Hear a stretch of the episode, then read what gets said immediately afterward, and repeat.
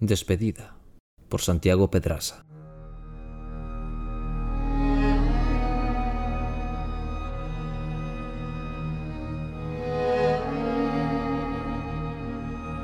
Levantó las maletas y le pareció que pesaban como si llevaran arena. Se equivocaba. Eran recuerdos. La melancolía retorció una pequeña zona de su pecho, obligándolo a mirar las fotografías una vez más. Su esposa, su hija y él eran ahora una imagen ajena, la broma de un pasado que se aferraba salvajemente a seguir con vida.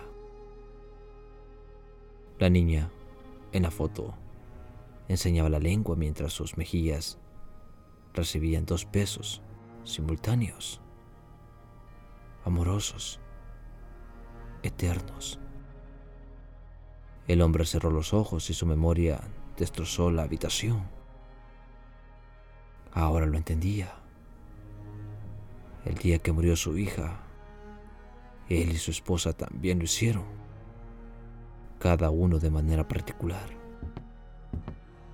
Caminó por el pasillo, donde la tristeza yacía en el suelo, clavándose una aguja en el antebrazo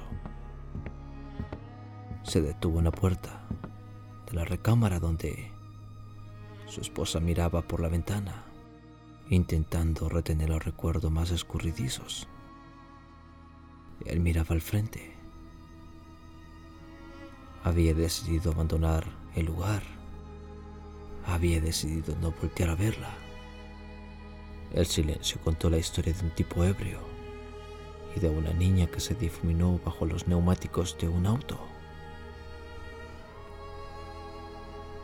La pena acariciaba los párpados de la pareja hasta provocar un lagrimeo.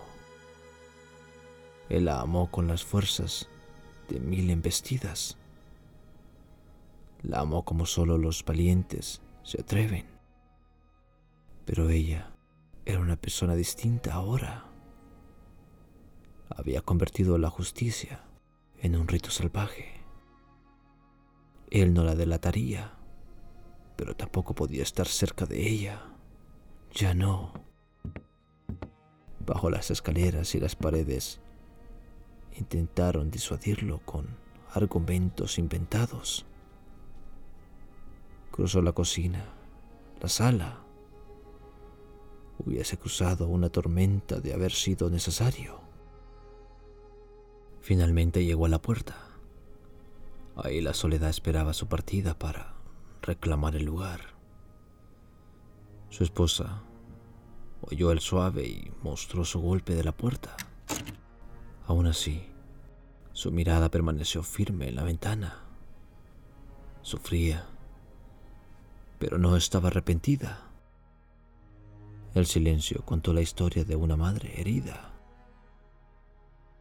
un arma discreta, una calle pintada de sombras y el cuerpo de un tipo ebrio cayendo pesadamente sobre la acera.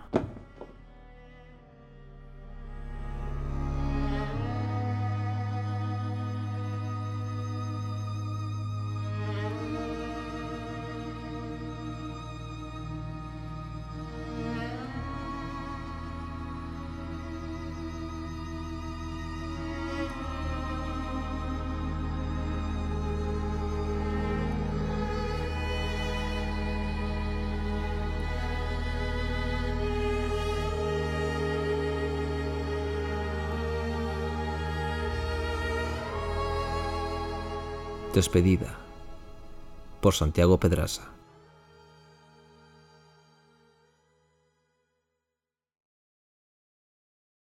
Este cuento ha sido extraído de Cuentos para Monstruos de Santiago Pedraza.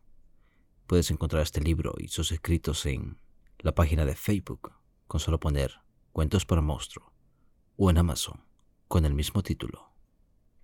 Pues nada chicos y chicas de Narraciones de un Burro. Espero les haya gustado este bonito cuento. Y a todos ustedes que quieran unirse a Telegram conmigo, pueden buscarme como Narraciones Burro. Y si quieren escribirme por correo si quieren que narre algún cuento suyo o algún relato. Escríbanme a narraburro.gmail.com. Los espero, ya saben, esta es su casa.